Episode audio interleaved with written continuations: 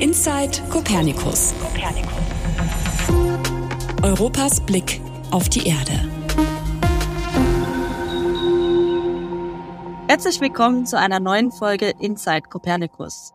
Wir beschäftigen uns heute mit dem Thema Destination Earth und digitale Zwillinge. Mein Name ist Franka Kunz. Ich bin wissenschaftliche Mitarbeiterin in der Deutschen Raumfahrtagentur im DLR in der Abteilung Erdbeobachtung. Die Erde erwärmt sich. Die Temperaturen in Deutschland sind bereits jetzt im Mittel 1,6 Grad wärmer als noch vor 100 Jahren. Die Extremereignisse nehmen zu. Wir haben mehr Dürren, wir haben mehr Starkregenereignisse und auch der Meeresspiegel steigt immer weiter an. Das sind nur einige, wenige, aber wichtige Beispiele für den Klimawandel, wie er uns jetzt schon und vor allen Dingen auch in Deutschland begegnet. Wir wissen viel, dennoch ist der Kampf gegen den Klimawandel herausfordernd. Deswegen ist es Zeit für neue Methoden. Ob eine dieser neuen Methoden die ultimative Vernetzung und Analyse von Daten in einem digitalen Zwilling der Erde sein kann und ob Destination Earth uns dabei hilft, darüber möchte ich heute mit meinem Gast Dr. Jörn Hoffmann sprechen. Jörn arbeitet beim Europäischen Zentrum für mittelfristige Wettervorhersage, kurz EZMW, und ist dort als Applications Partnership Lead für Destination Earth tätig. Noch etwas zu seinem Hintergrund. Jörn ist promovierter und studierter Geophysiker und ist bereits seit über 20 Jahren in der Erdbeobachtung tätig. Jörn hat lange Jahre hier bei uns in der Deutschen Raumfahrtagentur gearbeitet und ist deswegen in der Kopernikus-Welt kein Unbekannter. Er hat als Programmmanager gearbeitet, die deutschen Interessen im internationalen Umfeld vertreten und den Aufbau der deutschen Community essentiell geprägt. Deswegen freue ich mich wirklich sehr, dass er heute die Zeit gefunden hat, hier zu sein. Herzlich willkommen, Jörg. Ich freue mich, dass ich hier sein kann. Ich möchte nochmal direkt zu meinem Einstieg zurückkommen. Ich habe ja davon gesprochen, dass der digitale Zwilling der Erde quasi eine ultimative Vernetzung und Analyse von Daten zulässt und dass wir damit irgendwie einen Beitrag gegen den Klimawandel leisten. Aber vielleicht nochmal anfangen, Jörn, für unsere Zuhörerinnen, was ist überhaupt ein digitaler Zwilling der Erde und kann er uns wirklich helfen, die Auswirkungen des Klimawandels besser zu verstehen? Ja, das sind zwei Fragen. Ich fange vielleicht mal mit der ersten an. Ein digitaler Zwilling ist im Kern ein digitales Abbild der Erde ein Informationssystem, das dazu da ist, das Verhalten des Systems zu simulieren. Das kommt im Prinzip aus der Medizin oder aus den Ingenieurswesen, wo es da viele Beispiele für gibt, wo das verwendet wird. Computermodelle werden also genutzt, um verschiedene Prozesse, wesentliche Prozesse, zum Beispiel von einem Flugzeugtriebwerk oder eines menschlichen Körpers, zu simulieren und dann das Verhalten dieses Systems unter verschiedenen Bedingungen ja, zu verstehen und auszuprobieren, ohne es tatsächlich am eigentlichen System machen zu müssen. In der Ingenieurswissenschaft ist das vor allen Dingen eine Effizienzfrage. Beim System Erde ist das doch viel grundsätzlicher, weil wir nur dieses eine Modell haben, müssen wir das im Prinzip digital ausprobieren. Wichtig dabei sind natürlich die Modelle. Wichtig dabei ist die Möglichkeit der Interaktion, dass man mit diesem System in Wechselwirkung treten kann.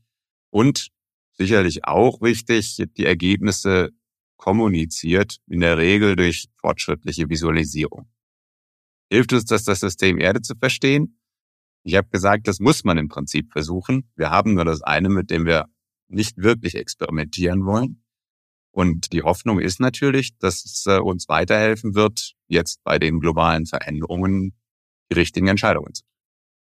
Also wenn ich das richtig verstanden habe, gibt es digitale Zwillinge schon lange. Sie werden in der Wirtschaft genutzt. Du hast ja das Beispiel mit Flugzeugturbinen genannt.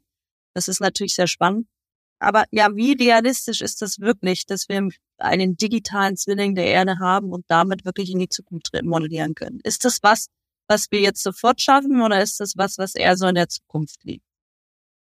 Ich würde sagen, in Teilbereichen machen wir das schon lange. Wettervorhersage ist äh, ja ein Beispiel, wo wir das System in die Zukunft simulieren und darauf auch Entscheidungen aufbauen. Was wir jetzt neuerdings machen wollen, ist diese Systeme deutlich zu verbessern in der Auflösung und in der Möglichkeit auch ja, Wirkungsmodelle, wir nennen das Impact Factor Modelle, Das sind zum Beispiel Hochwasservorhersagen, das können landwirtschaftliche Vorhersagen sein oder Energieertragssimulationen, also die von diesen globalen Erdsystemmodellen abhängen und Wechselwirkungen, diese Wechselwirkungen besser abzubilden. Das sind im Grunde die, die Fortschritte, an denen wir arbeiten, wo wir auch sehr schnell voranschreiten. Nicht zuletzt angetrieben auch von den jüngeren Durchbrüchen, muss man sagen, im Bereich der künstlichen Intelligenz. Das wird zunehmend realistisch und ich halte das durchaus für realistisch, in den nächsten fünf bis zehn Jahren da ein System zu errichten, mit dem man Entscheidungen zum Beispiel bei der Anpassung an den Klimawandel, zum Beispiel bei der Resilienz gegen Extremwetterereignisse auch treffen kann. Wird das alle Prozesse des Erdsystems abbilden? Natürlich nicht. Das System ist so komplex, es ist, wird immer eine Auswahl auf wesentliche, relevante und auch für uns die wichtigsten Prozesse beinhalten. Ich arbeite ja hier in der Raumfahrtagentur auch als Programmmanagerin für Destination Earth und versuche das, was du damals bei Copernicus gemacht hast, quasi jetzt für, Des äh, für Destination Earth und digitale Zwillinge aufzubauen. Wir sprechen gleich noch über Destination Earth. Was ich aber immer wieder höre, wenn ich mit der Community spreche, man fragt sich quasi, was ist denn der Unterschied jetzt zu einem Modell beziehungsweise einem Zwilling? Jeder Zwilling, wie wir ihn verstehen, das, der Begriff ist nicht geschützt, da gibt es auch andere Definitionen, aber jeder Zwilling, wie wir ihn verstehen, beinhaltet notwendigerweise eine Modellkomponente. Er muss simulieren können. Der wesentliche Unterschied zu nur dem Modell ist die Möglichkeit der Interaktion. Also dass Nutzer des Systems diesen, das Verhalten des Systems befragen können, verschiedene Szenarien definieren und interaktiv, idealerweise natürlich sofort, also innerhalb von wenigen Sekunden, ein neues Modellverhalten zurückkriegen. Aber wenn das jetzt sehr rechenintensive Modelle sind, können das auch länger sein.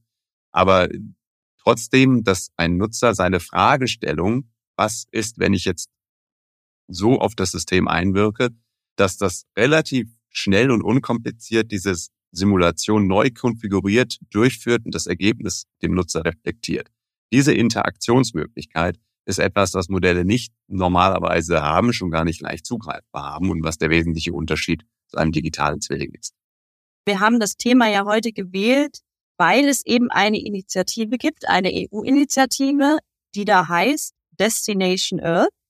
Und ich würde gerne mit dir jetzt nochmal drüber sprechen, was Destination Earth eigentlich ist und auf die Fragen jetzt nochmal zurückzukommen, die wir eben gehabt haben, wie Destination Earth vielleicht auch helfen kann, dem Klimawandel sich entgegenzustellen oder wichtige Fragestellungen zu beantworten. Also im Prinzip ist meine erste Frage jetzt an dich, was ist Destination Earth? Destination Earth ist eine relativ junge Leitinitiative der Europäischen Kommission und die soll einen digitalen Zwilling des Erdsystems errichten. Dabei fokussieren wir uns am Anfang auf zwei prioritäre Bereiche. Die wurden wegen der Relevanz und wegen der Reife der Modelle in dem Bereich ausgewählt. Das ist einmal die Anpassung an den Klimawandel und einmal die Extremwetterereignisse, also Extremwettersimulation und Interaktion. Durchgeführt wird das Ganze von drei Einrichtungen auf europäischer Ebene, die von der Kommission damit beauftragt sind, das zu führen. Das ist einmal das Europäische Zentrum für mittelfristige Wettervorhersage, also wir, dann die Europäische Raumfahrtorganisation, die ESA, und dann EUMETSAT, die Europäische Organisation für den Betrieb meteorologischer Satelliten. Wir haben jeweils unterschiedliche Arbeitspakete, wenn man so will, in der Errichtung und alle drei arbeiten sehr eng an diesem System zusammen. Also ist das quasi jetzt der Beginn des digitalen Zwillings der Erde? Kann man das so sagen? Das ist zumindest die Vision, ja. Genau. Und wir fangen mit den Wettermodellen an, das hast du ja gerade gesagt, weil die einfach weit entwickelt sind. Genau, also man fängt natürlich mit den Low-Hanging Fruits an. Es gibt äh, die Ambitionen, das auch weiter auszudehnen. Ich habe eben gesagt, man muss immer bestimmte Prozesse auswählen, die man simulieren kann. Das Gesamtsystem in all seinen Skalen und all seinen Dimensionen umfassend zu simulieren, geht sicherlich noch recht weit über das heute Mögliche hinaus. Aber wie gesagt, im Bereich der Wettervorhersage und im Bereich der Klimamodellierung sind die Modelle schon recht operationell, so dass man eben damit heute schon anfangen kann. Kannst du da vielleicht ein Beispiel dazu nennen, wie gut die Wettermodelle heute sind und wo es vielleicht hingeht bei den digitalen Zwillingen? Also wie gesagt, es gibt äh, verschiedene Entwicklungsdimensionen. Eine ist die räumliche Auflösung. Die heutigen operationellen Wettermodelle auf globaler Skala haben eine Auflösung von etwa neun Kilometern. Damit äh, werden viele Prozesse richtig wiedergegeben. Jeder hat seine persönliche Erfahrung damit, wie gut die Wettervorhersage ist, möglicherweise auch unterschiedlich gut in unterschiedlichen Regionen. Aber es gibt eben bestimmte Effekte, die auf dieser Skala parametrisch dargestellt werden können, die nicht physikalisch simuliert werden. Sturmzellen zum Beispiel oder äh, die Bewegung von Zyklonen im Pazifik. Wir kennen natürlich schon höher aufgelöste Wettermodelle, die für bestimmte Regionen dann genutzt werden. Zum Beispiel in Deutschland. Der Deutsche Wetterdienst betreibt die nationalen Wettermodelle auf deutlich höherer Auflösung, so im Kilometerbereich. Aber global ist es eben heute noch zu teuer. Mit dem digitalen Zwilling bewegen wir uns in eine deutlich bessere Auflösung im Bereich ein Kilometer für, für die, für die Wettersituation und von heute etwa 30 Kilometer Auflösung für die Klimamodelle auf globaler Skala gehen wir hin zu fünf Kilometer etwa Auflösung für die globale Ebene in, in Destination Earth. Also das ist wirklich in beiden Fällen eine erhebliche Verbesserung, die auch realistischer wird. Die zweite Dimension der Entwicklung ist, wie gesagt, die Interaktivität. Und da geht es nicht nur um die Interaktivität, die jetzt ein Nutzender erfährt, wenn er sich irgendwo in ein Portal einloggt und irgendwelche Knöpfe klicken kann, sondern es geht da tatsächlich auch um die Interaktion und Verknüpfung verschiedener Modellkomponenten. Wenn ich mein Energiesystemmodell habe und das mit einem globalen Erdsystemmodell gleichzeitig laufen lassen will und im Grunde die, den Modell-Output direkt in meine Energieertragsvorhersage, in meine notwendigen Elektrizitätsleitungskapazitäten und so weiter übersetzen will, dann brauche ich die entsprechenden Schnittstellen zwischen diesen Modellen. Und da ist der andere Bereich, in dem wir sehr stark investieren. Energiemodell heißt im Prinzip, man kann daraus direkt ableiten, wie viel Strom wann fließen wird und wie viel ich am Ende nutzen kann. Energiesystemmodell, ja, genau. Also das ist jetzt da auch eine sehr aktuelle Fragestellung. Dem Ausbau der Erneuerbaren steigt die Wetterabhängigkeit der Stromsysteme und die Wettervorhersage hat also einen zunehmend wichtigeren Anteil an der Planung sowohl der Netzkapazitäten in lange, längerfristigen Bereichen. Also wenn ich in meinem Klimawandelszenario davon ausgehen muss, dass es häufiger in Nordeuropa zu Flaute-Situationen kommt, dann hat das einen Einfluss sowohl auf meine Erzeugungskapazitäten, wo ich die ausbaue, als auch die notwendigen Übertragungskapazitäten. Aber eben auch bei den, bei den kurzfristigeren Fragestellungen, wie lässt sich den Preis am, am Strommarkt bilden, da brauche ich auch Vorhersagen, was an Solarenergiekapazität zu erwarten ist, was an äh, oder Erträgen zu erwarten ist und was an Windenergieerträgen zu erwarten ist in einer mehrere Tage Vorausforschung. Beim Eingangsstatement habe ich ja im Prinzip vom digitalen Zwilling der Erde gesprochen. Wenn ich jetzt aber in unserem Gespräch so mitkriege, dass du auch sagst, ja, man fängt mit dem Wetter an und mit dem Klima, das sind ja relativ spezielle Zwillinge. Das ist ja noch kein sage ich mal, digitaler Zwilling der Erde. Wird es so sein, dass es sehr, sehr viele digitale Zwillinge der Erde dann oder verschiedene unterschiedliche Zwillinge? Ich glaube, dass diese Vorstellung von einem umfassenden digitalen Zwilling allenfalls als Leitvorstellung, Leitbild taugt.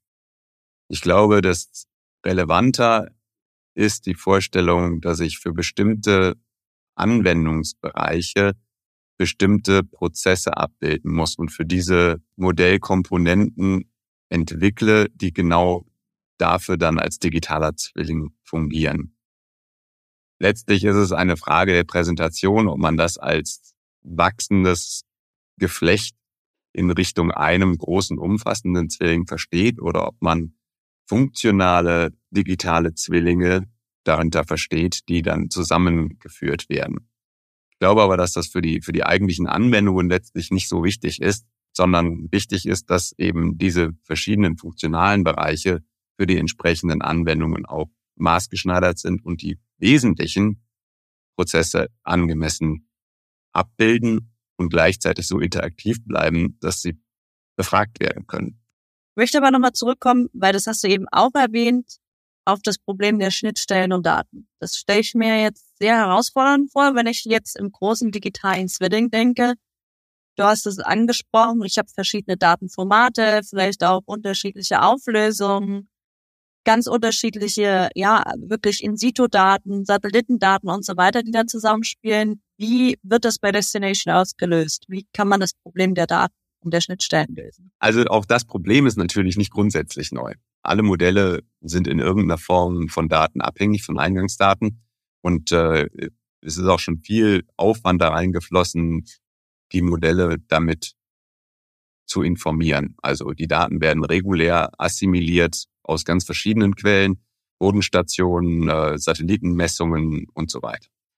Was jetzt wichtiger wird, ist zunehmend die Verknüpfung mit gesellschaftlichen Prozessen. Also wir investieren und entwickeln darin, für weitere physikalische Daten in die Modelle besser einzubinden und auch besser zu verstehen. Auch hier übrigens ganz spannende Entwicklungen im Bereich des maschinellen Lernens, dass da auch noch neue Möglichkeiten aufstößt. Der andere Bereich ist aber tatsächlich, wenn ich jetzt zum Beispiel Klimaanpassungsmaßnahmen verstehen will oder die Wirkung solcher Maßnahmen verstehen will, ist der eine Teil, dass ich, wenn ich Bäume in einer Stadt pflanze, die Temperatur natürlich simulieren kann, die, wie sie sich entwickelt. Aber der andere Teil sind gesellschaftliche Prozesse, die da vielleicht von folgen oder wie viel das kostet. Ähm, wie hoch sind Schäden von höheren Temperaturen für die Gesamtwirtschaft zum Beispiel. Da, da spielen dann Gesundheitsmodelle plötzlich eine Rolle, die ganz andere Datentypen verarbeiten, mit denen wir offen gestanden auch noch sehr wenig Erfahrung haben. Also wir meine ich jetzt im Europäischen Zentrum für mittelfristige Wettervorhersage. Aber wir wollen eben diese Modelle näher zusammenbringen und das beinhaltet auch, dass wir lernen, mit diesen deutlich diverseren Datentypen umzugehen. Und das ist ein Bereich, in dem wir bisher noch relativ wenig aktiv gemacht haben, was aber für uns sicherlich auf der Agenda und wo werden die Daten, von denen du gesprochen hast, am Ende abgespeichert? Wie bringt ihr die zusammen? Gibt es da irgendeine Komponente, wo die alle reinfließen? Ja, eine dieser Komponenten ist der Data Lake für Destination Earth. Das ist ein föderiertes System. Das heißt, es gibt zentrale Datenspeicher. Es gibt aber auch Datenspeicher, die dort liegen, wo sie schon sind. Äh, zum Beispiel die Copernicus-Satellitendaten, die eine große Rolle spielen, werden in diesen See einbezogen, indem die bestehenden Datenbestände virtuell eingebunden werden und zugreifbar werden. Im Einzelfall werden sicherlich auch Datensätze kopiert, wenn sie oft zugegriffen werden müssen. Das ist dann eine technische Effizienzfrage im, im Durchsatz. Aber äh, der Data Lake äh, als dezentrales, föderiertes Systemelement hat im Grunde diese Funktion. Diese Vielfalt der Daten verständlich maschinenverständlich zugreifbar zu machen. Hat man eine Vorstellung, wie viele Daten da am Ende drin liegen? Von welcher Größe sprechen wir da? Vielleicht im Gigapetabyte-Bereich? Also mehrere hundert Petabyte sind es sicher. Das ist äh, eine Frage, auch wann man die Frage stellt. Im Moment sind wir natürlich im Aufbau. Aber vor allen Dingen die Modelldaten der digitalen Zwillinge sind im mehrere Petabyte-Bereich, insbesondere die der Klimamodelle, sodass auch dort vor allem eine Auswahl getroffen werden muss, was man überhaupt speichern kann. Und auch das ist ein, ein, ein wichtiger Entwicklungsaspekt, weil eben bestimmte Modelle sehr viele Detaildaten auch auf Ebene des Modellsystems schon brauchen, dass die zu dem Zeitpunkt abgegriffen werden, wo sie erzeugt werden, also wie aus einem Datenstrom rausgezogen werden und direkt weiterverarbeitet werden, weil man sie eben nicht oder nur sehr kurzfristig speichern kann. Und eure Zwillinge, die ihr jetzt beim EZMW äh, entwickelt, die greifen auf diesen Datensee, auf diesen Data Lake zu und sind quasi permanent mit diesem auch im Austausch, würde ich jetzt mal vermuten. Aber ich weiß, dass Wettermodelle sehr groß sein können und auch sehr viel Rechenkapazität brauchen. Wie löst ihr dieses Problem? Die Europäische Kommission bedient mit Destination Earth im Grunde zwei große europäische Strategien. Das ist die Green Deal-Strategie, also die Nachhaltigkeitsstrategie der Europäischen Kommission und das andere ist die Digitalstrategie. Und der Grund, warum der, die Verbindung zur Digitalstrategie da ist, ist, dass die Europäische Kommission hier einen Anwendungsfall für Großrechner in Europa sieht, die diese neuen Systeme, die auch mit großen Investitionen auf europäischer Ebene gerade aufgebaut werden, sinnvoll verwendet. Das sind die sogenannten Euro-HPC-Systeme. Das sind mehrere, die in verschiedenen Stellen in Europa angesiedelt werden und aufgebaut teilweise schon in Betrieb sind. Alle. Und wir haben quasi ein bestimmtes Kontingent auf diesen Systemen, auf dem wir die digitalen Zwillinge rechnen werden. Damit stehen wir im Moment noch nicht allzu sehr in Konkurrenz mit anderen Modellsystemen, weil viele andere noch nicht so weit sind und diese Supercomputer tatsächlich gerade auch erst in Betrieb gehen. Wir nutzen im Moment vor allen Dingen das Lumi-System in Finnland, bauen dann auch Leonardo in, äh, in Bologna oder Mare Nostrum. In Barcelona werden wir sicherlich auch nutzen. Aber für uns ist die, ist die Rechenkapazität, die wir hier verwenden, ein, eine Beistellung, wenn man so will, der von, von EuroHPC. Vielleicht nochmal für unsere Zuhörerinnen die Frage, die ich mir auch immer oft stelle, warum brauche ich HPC? Wie lange dauert so ein Rechenlauf von so einem Zwilling? Was ist der Unterschied? Das ist sehr abhängig davon, wie man das Modell konfiguriert. Und es unterscheidet sich auch sehr stark zwischen den beiden Zwillingen, von denen ich gesprochen habe, also von dem, von den beiden Fällen. Im Klimabereich streben wir einen simulierten pro Tag ein Jahr zu simulieren an. Da kann man sich dann ausrechnen, wie lang, wenn man jetzt 30, 40 Jahre im Voraus simulieren möchte, muss das System also anderthalb Monate rechnen dafür. Bei Wettermodellen geht das deutlich schneller, schlicht und ergreifend, weil wir nur drei bis fünf Tage in die Zukunft schauen. Das heißt, die Modellläufe sind deutlich kürzer, auch wenn sie sowohl zeitlich als auch räumlich höher aufgelöst sind.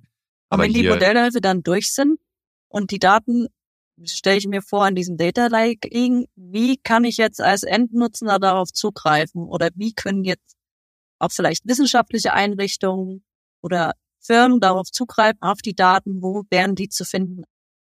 Zugreifbar wird das Ganze über die zentrale Service-Plattform, die die ESA aufbaut. Da werden Visualisierungswerkzeuge verfügbar sein. Da werden auch äh, Zugang zu den, zu den Modellcode Interschnittstellen, also den APIs sein. Dann kommt es sehr auf die Kenntnisse und Bedarfe der Nutzenden an. Die gesamte Nutzung wird aber über die Central Service Platform gesteuert werden. Das ist dort, wo die Nutzer leben quasi für das System und wo sie sich mit dem System auseinandersetzen werden. Du hast es ja gerade im Prinzip schon anklingen lassen. Es wird darauf ankommen, wer dieser Endnutzende am Ende ist. Ne? Du hast gesagt, es könnten Wissenschaftler sein, die vielleicht noch näher an den Daten sind, aber vielleicht auch Bürger, die bisher mit dem Thema noch nicht in Kontakt gekommen sind. Ist es wirklich das Ziel, dass jeder auf dieser Plattform unterwegs sein kann und sich die Daten angucken kann oder benutzen kann? Ja, wichtig ist dabei zu verstehen, dass verschiedene Nutzer auch verschiedene Ansprüche, Erwartungen und auch Tiefen haben, in die sie dann vordringen werden.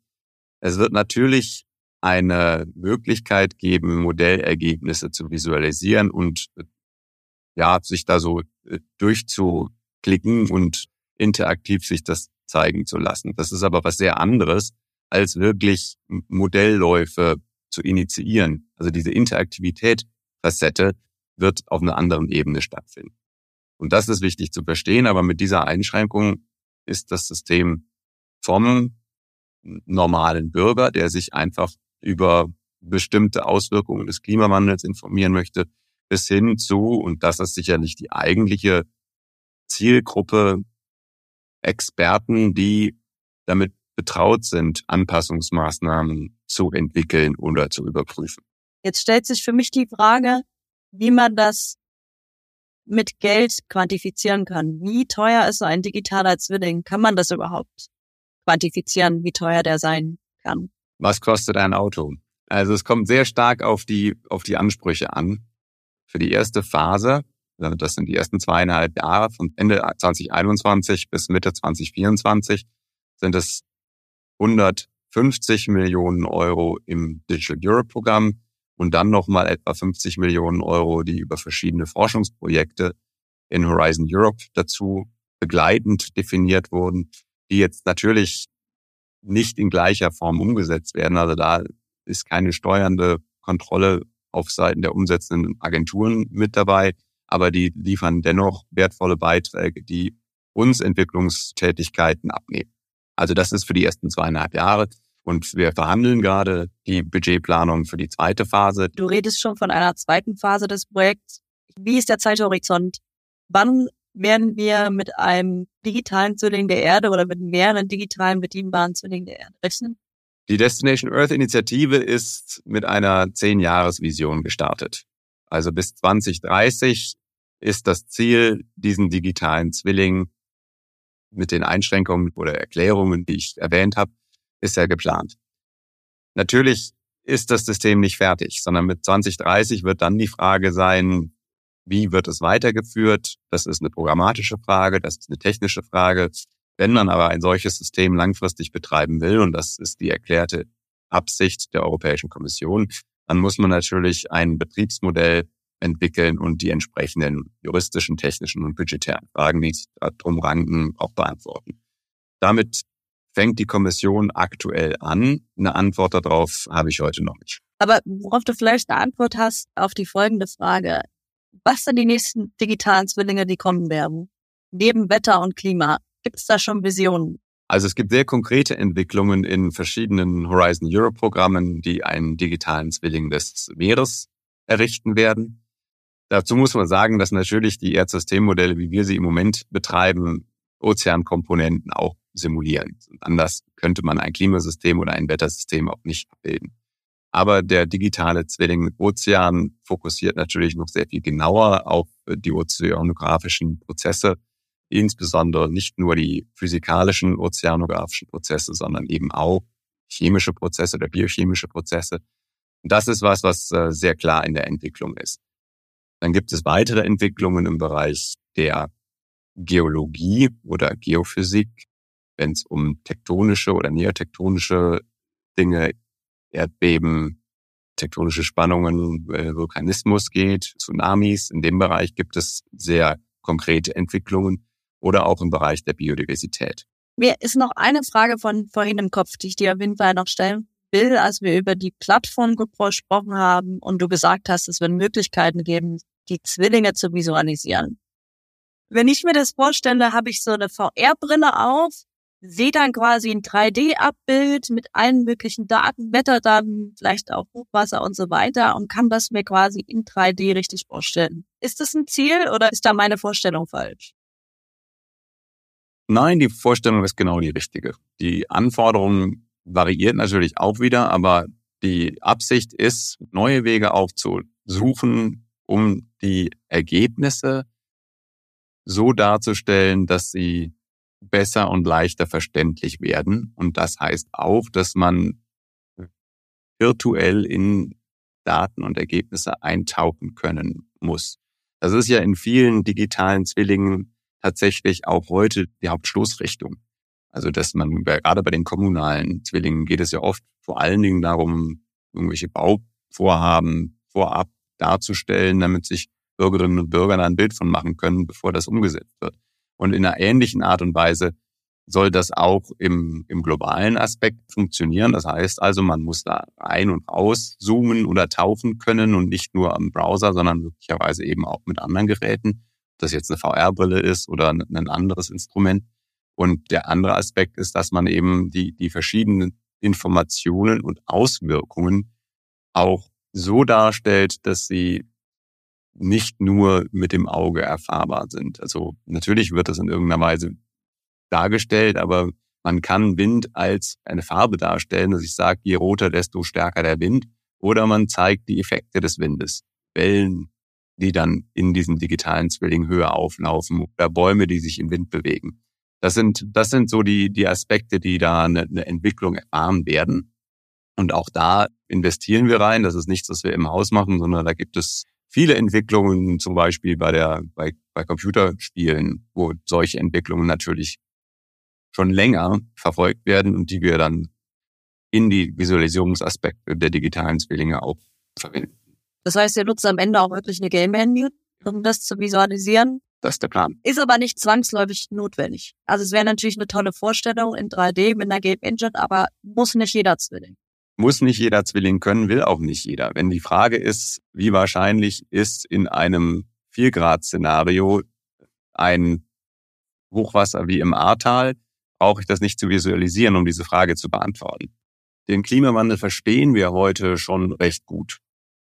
Ich würde behaupten, die, die wesentlichen Fragestellungen sind nicht den Klimawandel zu verstehen, sondern es zunehmend zu verstehen, welche Möglichkeiten wir haben, uns darauf einzustellen. Natürlich auch, wie wir ihn begrenzen, aber auch, wie wir uns damit, wie wir damit umgehen. Und das Verständnis ist da ein Aspekt, wo sicherlich auch emotional ergreifende Visualisierungen eine Rolle spielen. Aber viel wichtiger ist die Möglichkeit, das System auszuprobieren und die Möglichkeit, das zu befragen. Wie wird es sich verhalten, wenn ich große Regionen mit Bäumen bepflanze? Wie wird es sich verhalten oder wie verändern sich die Schäden, wenn ich generell keine Neubauten in Küstenregionen mehr zulasse?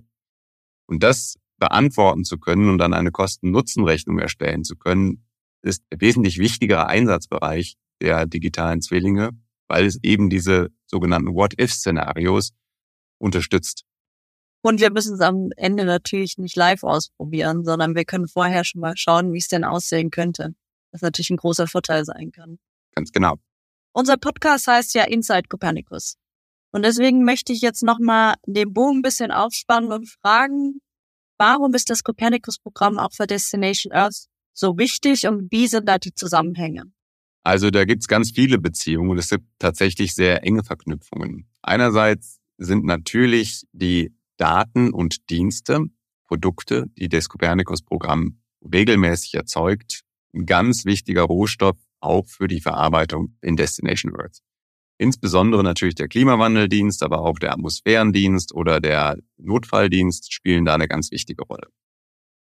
Es ist auch sicherlich zu erwarten, dass einzelne Systemkomponenten und Fähigkeiten, die in Destination Earth entwickelt werden, künftig in den Copernicus-Diensten aufgenommen werden und verwendet werden, um die Weiterentwicklung der Copernicus-Dienste zu betreiben. Das sind mal ganz klar zwei wesentliche Aspekte. Ein dritter Aspekt ist insbesondere der sehr stark überlappenden Stakeholder Communities geschuldet. Natürlich ist die Zielsetzung in beiden Fällen auch öffentliche Einrichtungen bei ihrer Aufgabenwahrnehmung zu unterstützen. Da kann Destination Earth als neue Initiative viel profitieren von dem, was Copernicus in den letzten ja, 25 Jahren geleistet hat.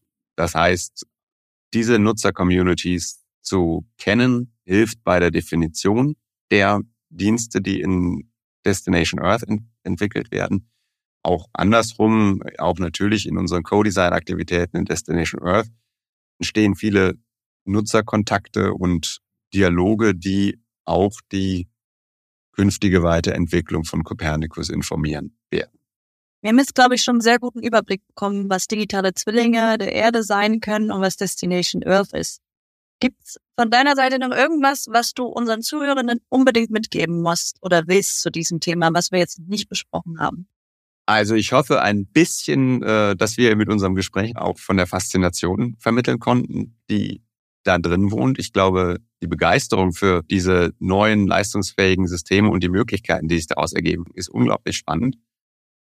Wir haben relativ wenig über, über künstliche Intelligenz in dem Zusammenhang gesprochen da wird sich sehr, sehr viel tun, weil die Fähigkeiten, die da jetzt entstehen, plötzlich viel von dem, was bisher eigentlich schwierig bis äh, unmöglich war, weil die Rechenzeiten zu lang sind, um einen Faktor 100.000 oder so schneller werden können und damit plötzlich in den Bereich des Möglichen rücken. Und ich glaube, das wird unglaublich spannend in den nächsten Jahren.